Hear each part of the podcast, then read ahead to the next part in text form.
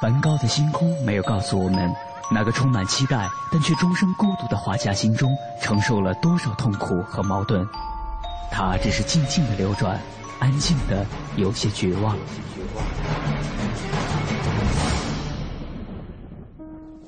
莫奈的睡莲没有告诉我们，那个喜爱平静的人在动荡的时代中，心里有着多少的叹息和遗憾。他只是静静的绽放，用柔弱的身躯撑起了整个时代。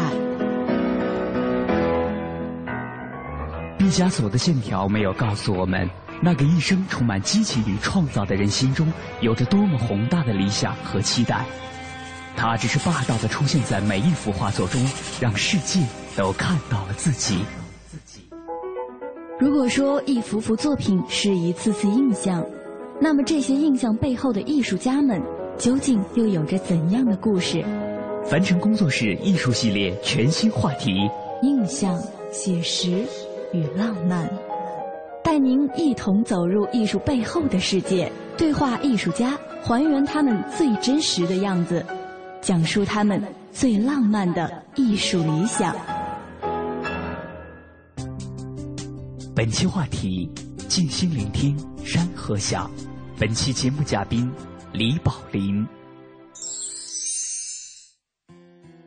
李宝林，著名画家，中央美术学院毕业，中国国家画院一级美术师、院务委员，中国国家画院国画院副院长，中国美术家协会中国画艺委会副主任，中国画学会副会长，中国美术家协会河山画会会长，李可染艺术基金会名誉副理事长。国韵文华书画院院长，中国城市艺术专业委员会主席，擅长国画，不慕浮华，不博浮誉的李宝林先生，在千淘万虑的漫长修炼过程中，孜孜以求的不断追索着当代山水画的高涛境界，在崇高的审美理想的引领下，他发奋要表现出一种具有时代精神的大山大水精神。那么，在他一路追寻的道路上，又发生了哪些故事？在创作的过程中，又有哪些改变给他带来了重要的影响呢？带着这些问题，我们的记者杨安为您继续采访了艺术家李宝林先生。在学生时代的阶段，嗯，我原来是很喜欢运动，嗯嗯，但到大学以后，我就放弃了运动。因为到大学以后啊，学习比较忙，对，另外就是社会工作也多。也多，在学生时代，在这方面，我是学生领袖，嗯，开始当团组书记，后来是院里团委会委员，团委会委员，常委，到毕业时候，我身兼好几次。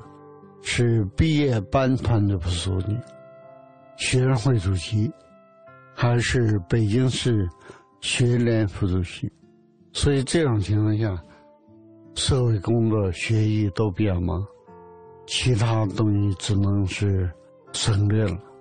到毕业时候，分配要面临一个新的问题：嗯，何去何从？当时北京画院已经。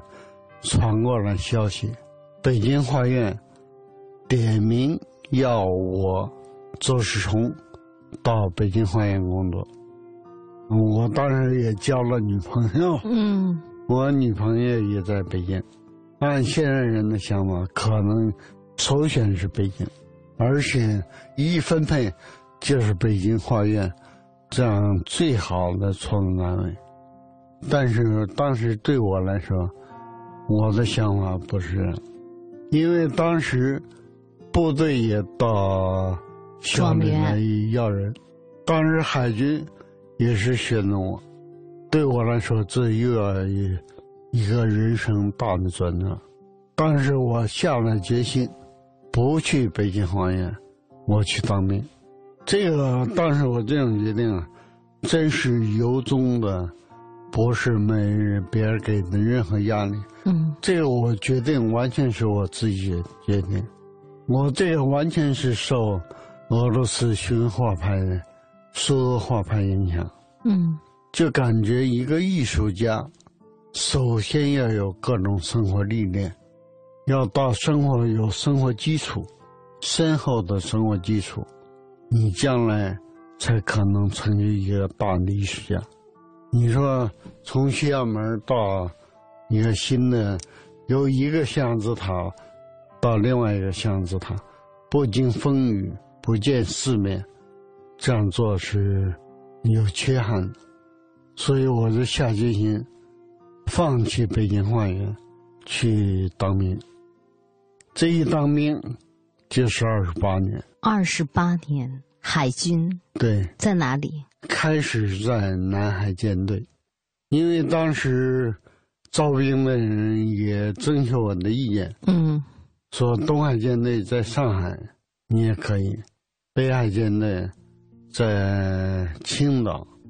南海舰队在广东，留在北京海政嗯也可以，让我选择。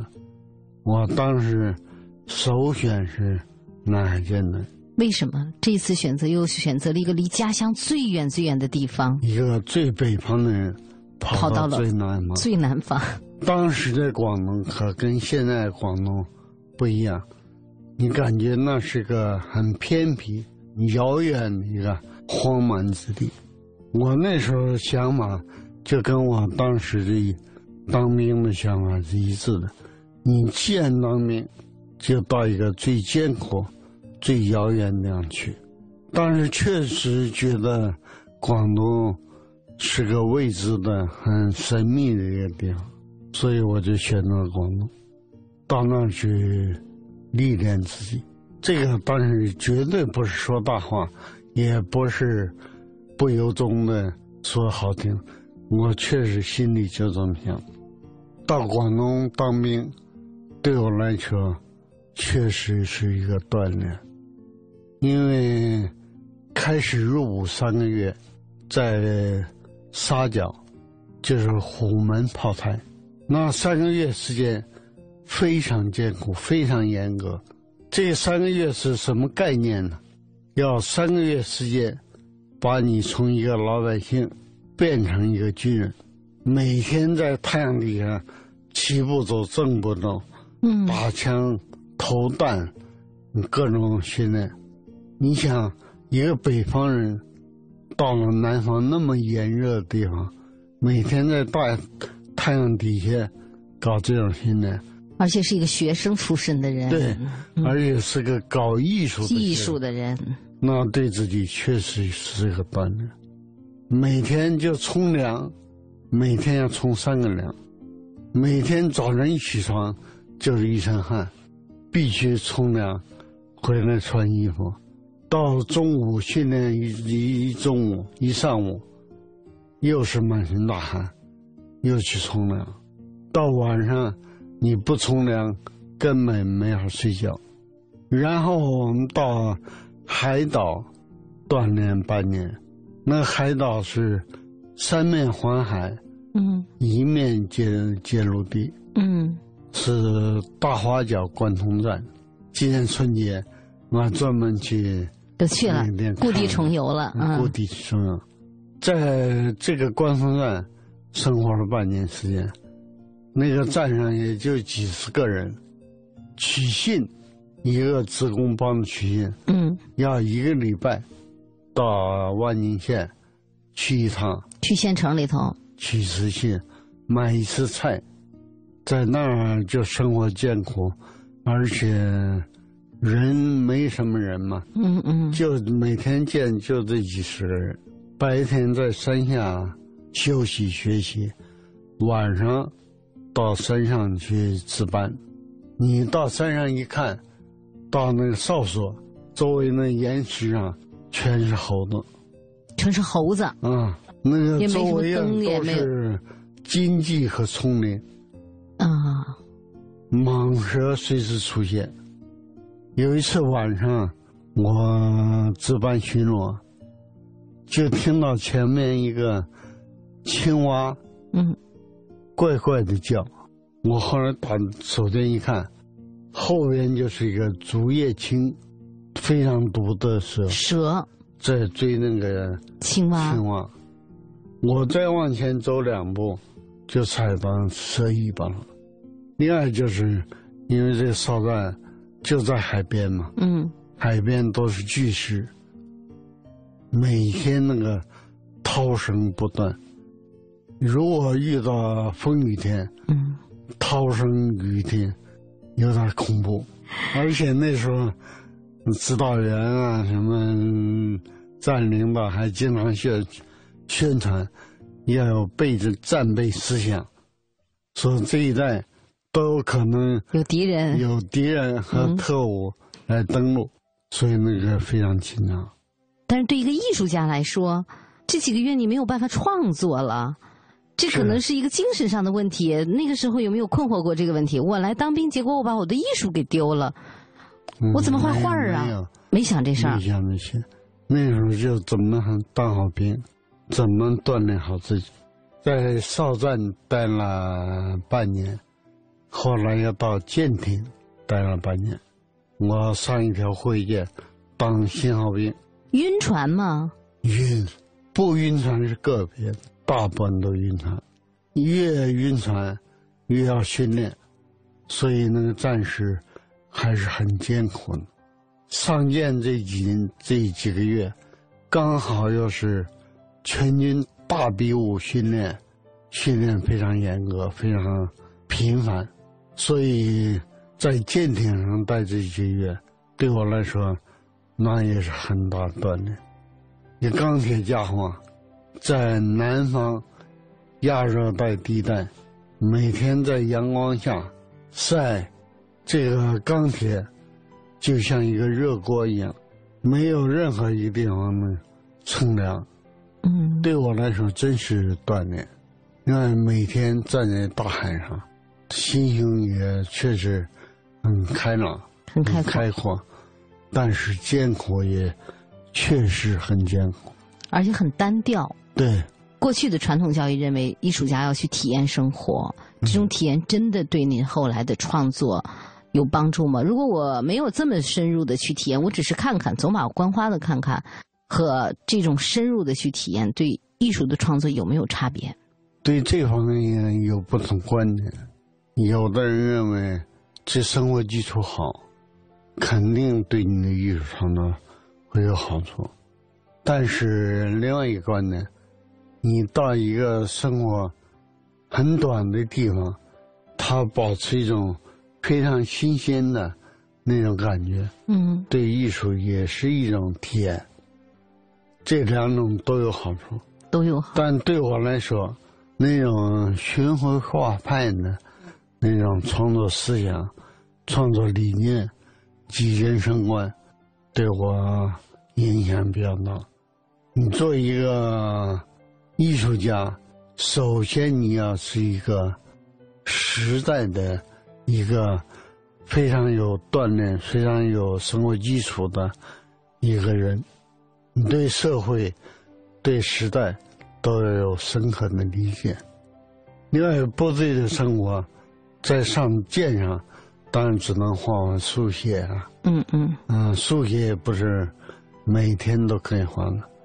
有时候在训练上，你要跟着战士一起训练，那时候你不能画速写，你只能是一种感受。但是在部队这几年，和战士在一起接接触，确实在净化自己的人格、锻炼自己的意志这方面是有好处。所以我后来想，到最后自己没有被病魔压倒，嗯，在这种情况下还能坚持画画，这得很大的毅力。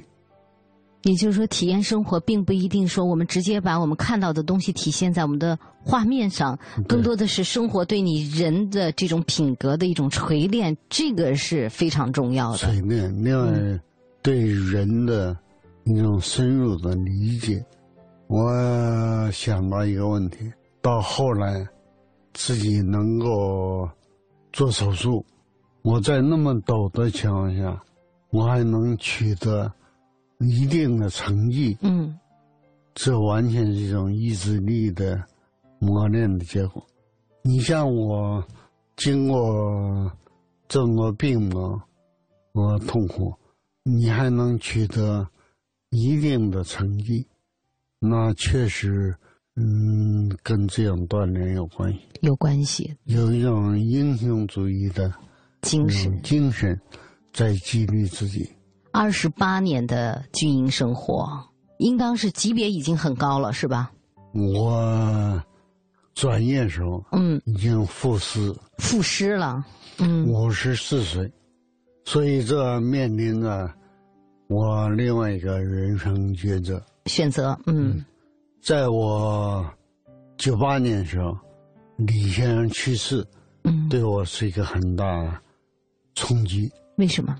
你想，山水画界一代宗师，就这样离开了我们，离开的很突然，我们思想完全没准备，他去世很突然，李可染先生，嗯。所以对我来说，对家人来说，都是一个很难接受的一个事实，因为我跟柯染先接触比较多，在他最困难的时候，批黑化，受到各种精神压力的时候，我都没有断跟李先生联系。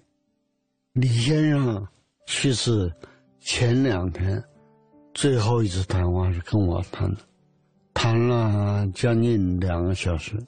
这两个小时就谈到他那天去世那天嗯要接待几个文化部的客人，包括这件事都跟我商量过，包括他对改革中国画的很多想法，他将来在画上要变革，我要变得使你们吓一跳。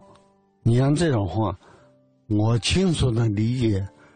李先生虽然八十多岁，但他对艺术上的改革和创作一刻都没有停止。他还有很多想法，很多事情要做，但是突然他离去了。所以那时候我是八九年，那时候对我来说，我还没做手术，嗯我身体还情况非常不好，创作也非常困难。嗯我就想，你能为老师分担什么？大师他离去了，他有很多想法没有完成，嗯你能做些什么？这对我来说，却是一种激励。嗯这也是我后来做手术的重要原因之一，就希望把身体条件改善一些，能够更好的为国画事业尽到自己的力量，尽些力。嗯你不能说你要继承老师的事业，嗯这个我没那能力，但是起码老师很多想法，很多未尽的事业，自己要我尽些微薄的力量嘛。这也是我人生两大转折的之一重要原因。嗯第一个转折是由部队转到地方，第二个转折就你从人化转到山水画，这两个转折对我来说都是非常大的转折，因为我整个的青春，整个生命的大部分都献给了海军。我临转业时候已经五五十四岁，已经是副师职干部。嗯，级别虽然不高，但在部队，如果这样生活下去，很安稳。就比较安稳，嗯，工资安稳，住房安稳，部队待遇也不错。是部队待遇也不错，嗯部队创作环境也不错。但是我的想法是，到中国画研究院，它毕竟是一个中国画最高的创作机构。嗯是一个比较大的、更大的平台，对自己会有更高的要求，所以当时征求我的意见时，我毫不犹豫，我说我同意。这对我人生确实是一个大的转折。你脱离开非常熟悉的、现身几乎大半生的部队，你到一个完全陌生的环境去。另外一个，选择山水画，也对我来说也是一个很大的考验，对我来说也是一个挺不容易的抉择。也是一个挑战。嗯，也是个挑战。嗯因为你前半生都是画人画，嗯。你是个军旅画家，军旅画家主要以人画为主，并不是你想变就能变。你要变，要学山水，从人物转到山水，从军旅画家转到地方画家，这里有很多未知数，你必须挑战。你说你原来画人物画的挺好，在全国也小有名气，在军旅画家你是个知名画家，但是你转到山水、转到地方以后，你能不能仍然保持一种心态？嗯，这种心态就是能正常的对付新的面临的一些问题，比如山水画，并不是你想画山水画就能画了，这里也有很大的转变。你由人化转到商业化，转到一个全新的行当里的行业里头，嗯你必须有这种有成功的准备，也要有失败的准备。所以这些挑战对我来说，在部队锻炼这么多年，对我来说都是非常重要。你有这个胆识，有这个胆量，有这种挑战精神，艺术实践当中是不是确实也遇到了一些困难？还是总体来说还是比较顺的？啊，首先嗯，到地方待遇上要差很多，对，很多东西因为我在部队原来军龄补贴、嗯职务补贴各方面，我工资还比较高呢，因为起码军龄有二十八年嘛。但我到地方以后，我的级别就跟普通的一级画家、二级画家一样。另外，医疗啊，其他条件也的住房啊，都是问题，面临现实的这些问题，哎哎，所以有人当时就劝我：“你毕竟这么大岁数，这个级别熬到现在了你还是要慎重考虑。嗯我这人一旦决定以后，我就下决心。而且有人问你后悔吗？嗯我说，只要自己决定的事情，都没有什么后悔不后悔的问题。你道路就应该这么走下去。嗯，恋爱山水画的问题，我开始转三句画，我思想也不是特别明确，嗯因为我只是非常喜欢山水画，认为山水画可以更自由的来抒发自己的感情，但究竟山水画怎么画，还是个未知数。嗯也有过一段迷茫，有过一段彷徨，但后来我思路就逐渐清楚了。部队的生活经历给李宝林的人生增添了许多积淀。曾经加入部队只是为了让自己能够有更加丰富的生活积累，经过了在部队二十几年的磨砺，那段生活在他的创作中产生了非常重要的影响。从部队转业后，开始从事山水画的创作，他又该怎样面对那种迷茫？接下来，李宝林的艺术之路又会向什么方向发展呢？稍后回来，听我们为您继续采访艺术家李宝林先生。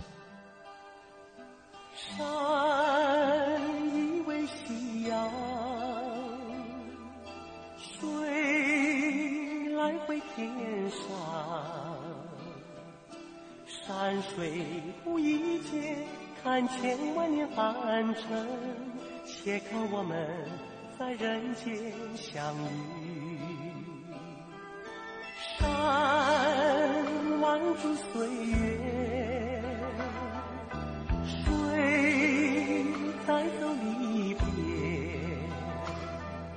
山水若有情，任凭风雨逍遥。聚散以后依旧相见。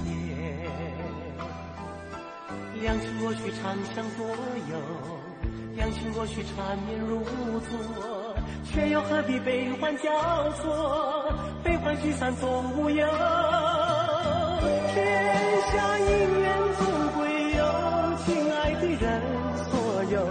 恰似千万年山水深情换何由？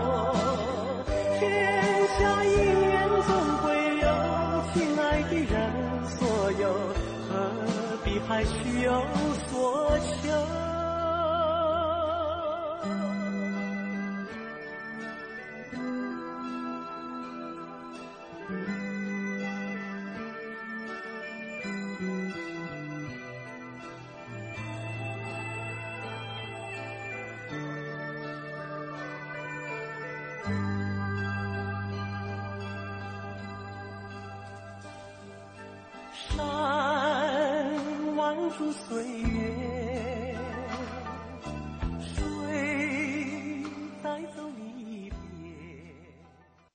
皮亚诺六年质保，七星定制，皮亚诺橱柜衣柜。我是赵薇，厨房电器我选万和，热水器我更选万和。皮亚诺，中国高端定制家居领导品牌，皮亚诺橱柜衣柜。奶瓶三十五，背带裤一百二十九，学步车四百六十八。姐，这小家伙开销可不小呢。唉，自从儿子出生以后啊，我都好久没有买过新衣服了。你姐夫也不送我花了。姐，过日子不能光靠省，还得学会经营呢。你得学学理财了。据我了解呀，白银投资就不错，只看一根 K 线图，二十二小时随时交易，模拟一次就会做。你边带宝宝边做白银，什么都不耽误。是吗？你再详细说说。你呀，发条短信八零八到幺二幺幺四了解一下，免费咨询。好，八零八到幺二幺幺四是吧？我现在就发条问问。白银投资让你的生活更美好，发送短信八零八到幺二幺幺四，发送八零八到幺二幺幺四，免费开户做白银。投资风险需谨慎。中国广播音像出版社隆重推出的《中国广播经典系列朗诵 CD 光盘》，既有夏青朗诵的唐诗三百首，也有方明的播音作品专辑，还有集合齐越、葛兰、雅坤、于芳、姚科等中央人民广播电台老中青三代播音员精心演绎的配乐朗诵光盘《中外名篇经典诵读》和红色经典作品朗诵。朗诵作品风格多样，赏心悦耳，是中国朗诵艺术的优秀典范。产品均随碟附有作品原文，是学习、欣赏和正音的难得佳品。欢迎登录中国广播网查询，咨询电话：零幺零八六零九二五幺幺，零幺零八六零九二五幺幺。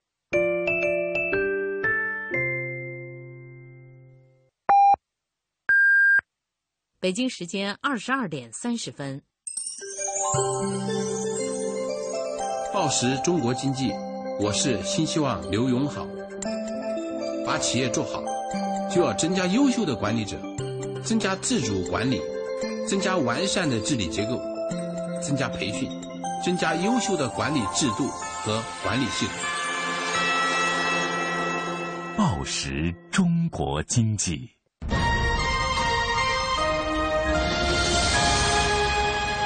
经济之声，进一步的声音。经济之声，这里是中央人民广播电台经济之声。每当夜晚来临的时候，天晴满树花开，雨天一湖涟漪，阳光照耀城市，微风穿越指尖。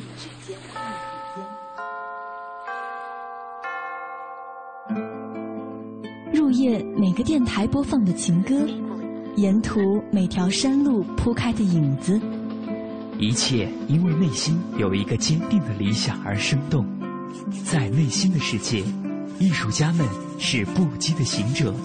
那个梦想因为自由所以浪漫。因为真实所以感动。他们任由自己的想法穿越阻隔肆意绽放。完成工作室《易筋经》系列全新节目《意象、写实与浪漫》正在继续。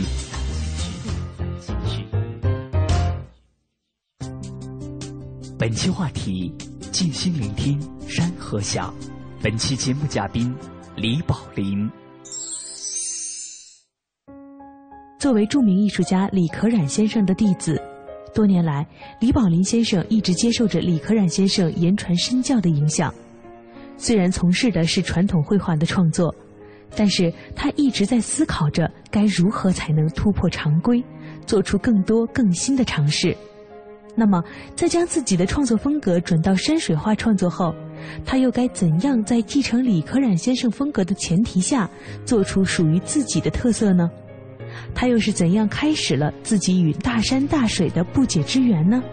带着这些问题我们的记者杨安为您继续采访了艺术家李宝林。您刚才讲到了说李可染先生在临去世前两天跟您谈话的时候提到了自己还是希望能够对艺术创作对山水画有所突破有所变想变。但是由于这个戛然而止所以呢这种变没有实现。实际上不仅是他个人可能说您转到山水画的这个时候呢时代周围环境都进入一个大家都在求变的这么一个状态。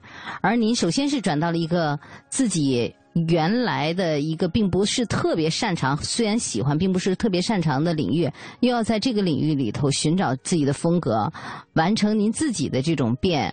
某种程度上呢肯定李先生如果他活着变，可能跟您变出来的东西不一样，但是这个变，这个本质是大家都想共同去做的事情，那么您刚才说慢慢慢慢找到了您自己的风格，可以描述一下这大概是一个什么样的。跟以前传统的东西有什么不同吗？你做一件事情，特别一个画家，你要找到自己的风格，和他相关的，还有题材问题，你画什么东西？你用什么样的感情去画你怎么样才能寻找到嗯自己的风格？这些东西呢有个过程。开始我画山水并不明确。嗯。还和其他人一样画那些普通的三山五岳三山呐。嗯。画这个渔村小景啊。渔村小景三山五岳三山五岳。但是后来我想，我画了半天，感觉画不出自己感觉来。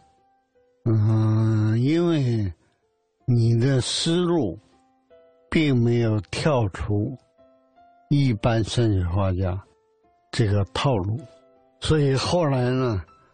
我我爱人嗯，对我比较了解，所以他有一次跟我探讨这个问题。对我有很大提示。他说你要了解自己的性格。你虽然表面上温文尔雅像个南方人但你实际你骨子里心灵深处还还是一个北方汉子。黑土地长大的人。对所以你选择画画的东西题材你要考虑到你更适合画北方的大山嗯。这句话对我有很大提示。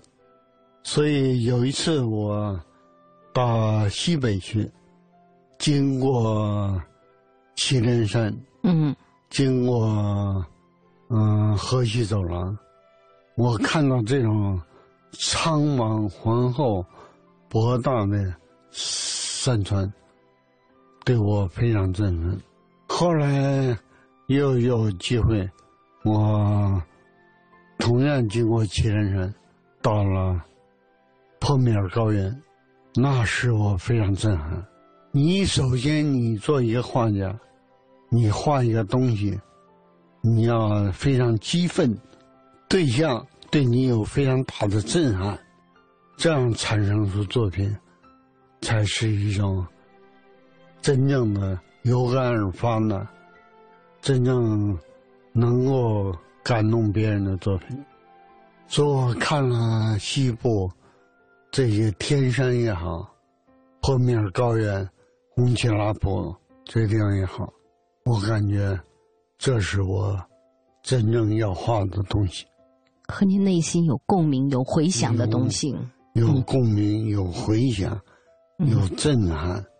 所以我回来以后，我写过一篇文章，嗯，叫《西行小记》。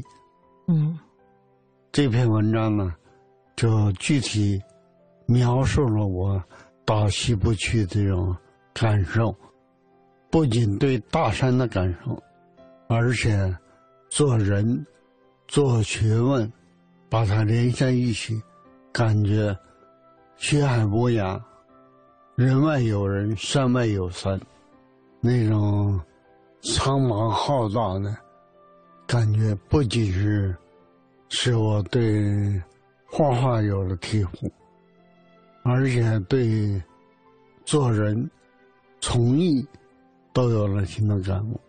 你比如到那个大山以后，你会感觉到，你眼前的山这么博大，是最大的山。但是你登上这个山以后，你就发现，它不是脚下一个山头，更前面有更大的山，更伟岸、更雄强这样的山会不断的出现。当我经过穆斯塔格峰的时候，嗯，那种心灵震撼非常之大。你眼前的是世界第二大高峰穆斯塔格峰，但你看上去就立在你眼前这个平地上，你感觉是，你顺着这个平地就可以上到山上去，但是谈何容易？在当代能够征服穆斯塔格峰的人，比征服喜马拉雅山的人还少。这种看似便宜，但你永永远攀登不上去，这种感觉，就像我面对很多大师一样。你看李可染，就是一个老人，很便宜的老人，他的画，他的人，都没什么非常奇特的地方，但是它是一座高峰。就像木塔格峰一样，你要攀登到它那高度，谈何容易？真棒！您讲到这儿时候，我都想鼓掌了，非常非常的好。最后一个问题吧，嗯，真的，你登上一个高峰的时候，发现还有更高的峰，然后您讲到您最尊敬的李可染先生，在八十多岁临去世两天前的时候，还对未来有很多的设想和信心。今年。您再有两年，将近八十了。嗯，呃，现在呢，也已经登上了您自己的一个高峰，但是有没有说，哎，我就此打住，就此止步？还是想着登眼睛可能看得见，甚至可能我看不见，但是我心里藏着的另一个高峰？人们就要战胜自己，要不断寻求新的挑战。我现在是身体呢。一年比一年老，嗯，而且这个随着老化，你会这是自然规律，自然规律，嗯，不可抗拒。但是你的心不能老。比如柯冉先生，在七十岁的时候，刻过两方图章，一个叫“白发学童”，一是“七十始知几无知”。在年轻的时候，在过去，我对这两方土壤认识的比较肤浅，感觉李先生很谦虚啊。嗯，到了这高度还说自己白发血统，到了这高度还说自己七十始知九知，这是一个谦虚伟大的人。到我进入到类似这个年龄的时候，我对这两句话。会有新的认识，白发学童，他不是柯冉先生作秀，或者说给别人听的一句谦虚的话，是他真实的想法。在他这年龄，由于他对艺术、对人生都有了深刻体悟，他考虑的问题不是很肤浅的眼前那些问题，他考虑的问题是整个人类文文化、人类艺术的高度，所以他觉得。自己现在不过是个白发学童，就他未知的东西还有很多，他为之努力的事情还有很多，所以白发血统是他真实的想法。七十十之九字也是啊，到七岁的时候，他感觉自己真正无知，为什么？也是一样。在人类的文化发展这个长河中，你永远是沧海一粟。在这个攀登过程中，你永远是只能到达一定的阶段。由于生命的局限，由于精力的局限，你不可能把整个人类的这种文化。真正的攀登到高峰，所以在这个时候，你越知道的多，你就会越觉得自己不知道东西更多。非常的感谢您。其实呃，我也是中年人啊，但是呢，真的是跟长者这个对话的时候呢，感觉就在跟一个山对话的感觉。呃，很多的东西现在呢，可能能理解一部分，并不能够深刻的体会。呃，但是不管怎么说，还是衷心的希望我们这样的艺术家呢，不仅身体健康长寿，而且艺术生命能够永葆青春。再次的谢谢我们非常敬重的老艺术家李宝林先生，谢谢您。在当代山水画大家中。李宝林先生无疑是德高望重、最具魅力的一位。这不仅在于他是一代大师李可染先生的高足弟子，是李家山水的一波传人，还在于他所探索的山水画，在不失李可染先生精神气象的前提下，从李家山水范式向前大大的跨出了一步。这一步饱含着他四十多年外积内修、艰苦探索的艰辛，从学校到部队。再到中国画研究院，从人物画到山水画，他以坚韧的毅力攀登一座又一座艺术的高山险峰，而无一时之懈怠，终至累积丰厚，采炼精良，从而创作出雄厚壮伟的山水画卷，呈现给我们的时代。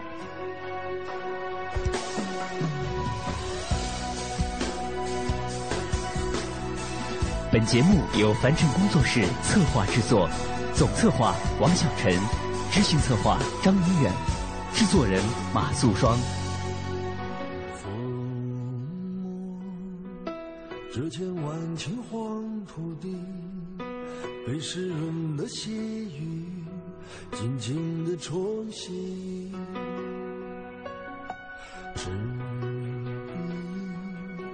让我停留在这里。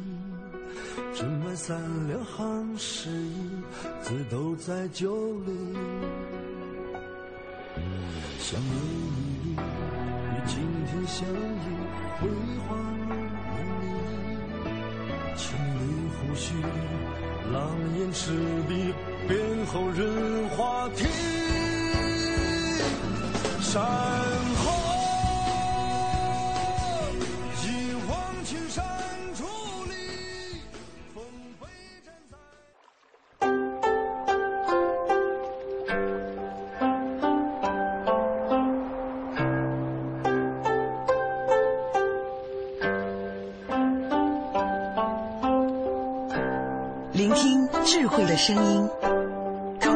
广播电台经济之声。进一步的经济之声，您即将收听到的是非常科学。探索发现，聚焦科技瞬间，感悟新知，记录地球故事。零距离破译人类生存奥秘，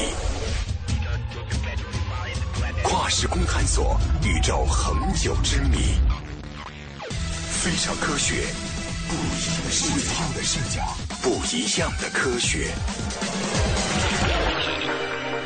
非常科学由中央人民广播电台经济之声与中国科协联合推出。听众朋友，大家好，欢迎收听《非常科学》，我是亚楠。当我们看书的时候，眼睛会扫过页面，然后看懂了这些字词组合在一起是什么意思。同时，你的心脏不断的收缩和紧张，你的膈肌在起起伏伏的控制着呼吸。为了维持现状的姿势，你还收紧了背部的肌肉。在意识和潜意识的控制之下，你的身体执行了一千多项任务，而这些任务都是在大约八百六十亿个神经元以及同等数量的支撑性细胞的协调控制之下共同完成的。在神经学家看来，即便是简单的如看杂志那样的动作，都是非常奇妙的特技，代表着现今最难解的科学谜题之一。坦白来说，科学家至今还没弄明白人类的大脑是如何思考的。为什么猴子的大脑不能像人类一样进行推理呢？神经学家致力于大脑研究已经一个多世纪，而我们有时仍感觉自己就像刚登上新大陆的探险者。最早的登陆者绘制出了整体轮廓和分割界限。二十世纪初期，德国科学家科比尼安·布罗德曼将切成薄片的人类大脑放到了显微镜下，开始仔细观察人类灰质的最外层——大脑皮层。这部分掌握着我们的绝大多数感觉、思想和记忆。根据大脑皮层的局部结构和各种方法得出的细胞染色结果，他把大脑皮层分为几十个区域。此后，科学家逐渐提出了一种观点，认为各个大脑区域分别负责特定的功能。有些神经科学家并不认同功能按区域划分这一理论，但随着新技术的涌现，分割模型再次流行。功能性磁共振成像就是其中重要的应用。通过这项技术，科学家就可以看到，当人们在阅读、做梦甚至撒谎的时候，哪些脑区会更加活跃一些。借助这一技术，科学家正在建立一种图谱。这种图谱把他们观察到的结果和人类的真实行为对应了起来。不过，也有一种新观点认为，大脑更像是一个非正式的社交网络，并没有严格的分工。这种观点认为，一个神经元和其他脑细胞之间的连接，要比它所在的位置更能够影响到神经元的行为。无论哪个脑区，过去的经历和当前的刺激都会对其行为产生强烈的影响。如果真是如此的话，我们就可以预见，在一些执行大脑功能的脑区之中，会存在一些相同的神经活动。不过，要验证这一假说却并不容易，因为大脑的神经回路很难追踪，而且人脑中有数十亿神经元，这些神经元又形成了上百万亿个神经链接。不过，科学家已经开展了一些计划，去开发这种研究所需要的新型技术工具。美国国防部高级研究计划局的项目目标是用神经突触芯片构建数字化的人工大脑，这里面包含了一百亿个电子神经元、一百亿个神经突触。二零一二年，某团队的一个报告称，他们在美国劳伦斯利弗莫尔国家实验室构建了一个概念验证式的超级计算机模型。这个模型拥有五千三百亿个高度简化的神经元，以及一百三十七万亿个神经连接。最终，他们让这个人工神经网络活跃了半秒钟时间。人类大脑计划是蓝脑计划的后续项目，由欧盟在二零一三年十月发起。这项计划在十年内预计耗资十六亿元，目的是创建大脑研究的中心。这一计划将拥有超强度计算能力，可以和日内瓦近郊运行大型强子对撞机的粒子物理中心相媲美。目前呢，科学家已经成功的绘制了六个人类大脑的基因图谱。这就意味着科学家已经检测到了这六个大脑中所有的基因活动。在脑科学和医学领域，小白鼠作为人类的代替者被广泛的用于研究之中。但是，大脑基因图谱显示，人类大脑和小白鼠的大脑有着巨大的差异。大脑基因图谱和其他更细微的大脑结构相关研究一起，为一些神经疾病的病因和疗法研究提供了重要的参考。在我们居住的这个蓝色星球上，有太多的神奇与奥秘等待破译。人类科技发展的脚步一刻不曾停歇，只为让眼前的世界更加精彩。科技，科技成就梦想，科技，科技改变生活。非常科学，精彩正在继续。对比小白鼠和人类，研究者能发现这两者之间惊人的差别。在基因的表达方式上，人类和小白鼠有着一百多处的不同点，而人类在不同种族、年龄、性别的成人中间，大脑中的基因表达模式却惊人的一致。不过，研究者同时也发现，人类的 DNA 中大概有百分之九十的编码蛋白质的基因也会以某种形式出现在小白鼠的细胞之中。研究者坚持了大约一千个这样的基因，看它们在小白鼠的大脑中会有怎样的功能。结果，研究者发现，在这些基因之中，大约有三分之一的活动模式都和人类大脑中不一样。比如，在大脑皮层以外的脑区，小白鼠和人类的所有基因的活跃程度都有明显的差别。这些发现让科学家们感到担心。因为在药物试验和神经科学研究之中，小白鼠作为人类的替代者，有可能会带来误导性的结果。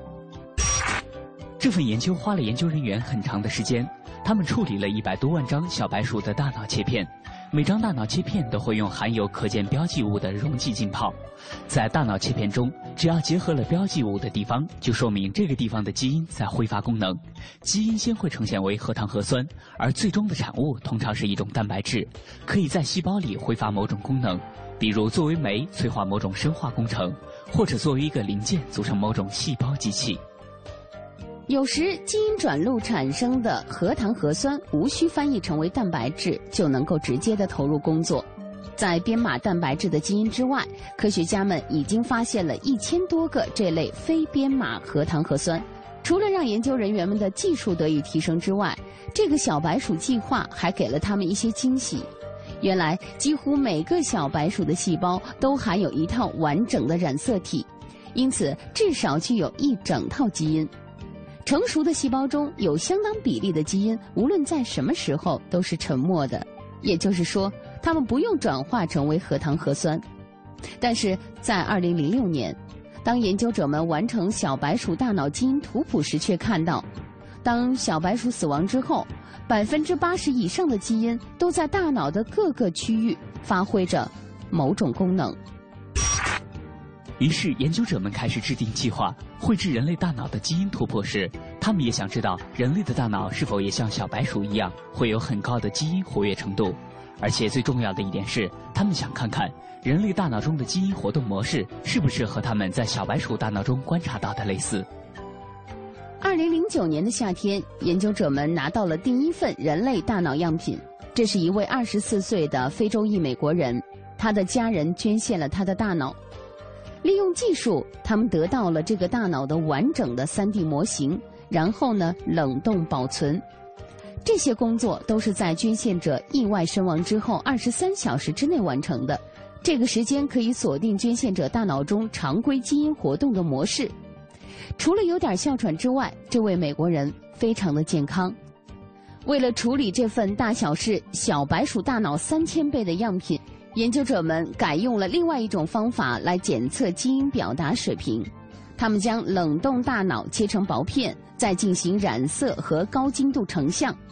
随后，解剖学家在显微镜下再从各个大脑切片上切下九百个样品，而在那些切片的什么位置去取样，这都是事先设定好的。接着，分子生物学家再用基因芯片来检测这些样品，快速测量样品中转录来自每个基因的编码核糖核酸的含量。就这样，他们才从第一份大脑中采集到了很多数据，并把所有的结果录入了数据库。然后挑选任何一个基因，就可以知道，在那九百个取样区域，由这种基因转录而来的核糖核酸分别有多少，进而就可以知道，在捐献者生前的几个小时之内，这种基因的活跃度到底有多高。当研究者们检查了一个又一个基因之后，终于得到了更加激动人心的结果。那么，这个结果又是什么呢？在下期节目当中，我们将为您揭晓。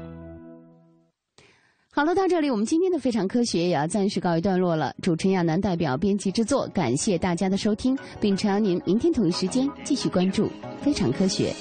非常科学，非常好听，非常科学，非常特别，非常科学，非常有趣，非常科学，充满神奇，非常科学，非常好听，非常科学，非常特别，非常科学，非常有趣，非常科学，充满神奇。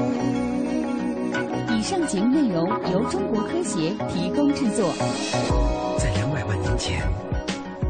地球上诞生了人类的祖先，在富饶辽阔的土地间，希望开始绵延。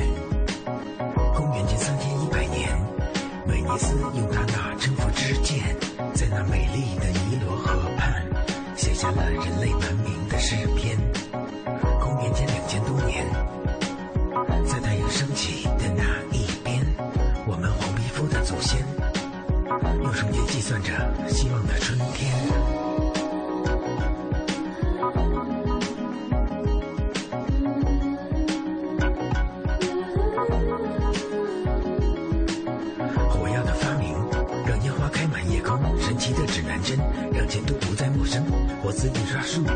历史的悠久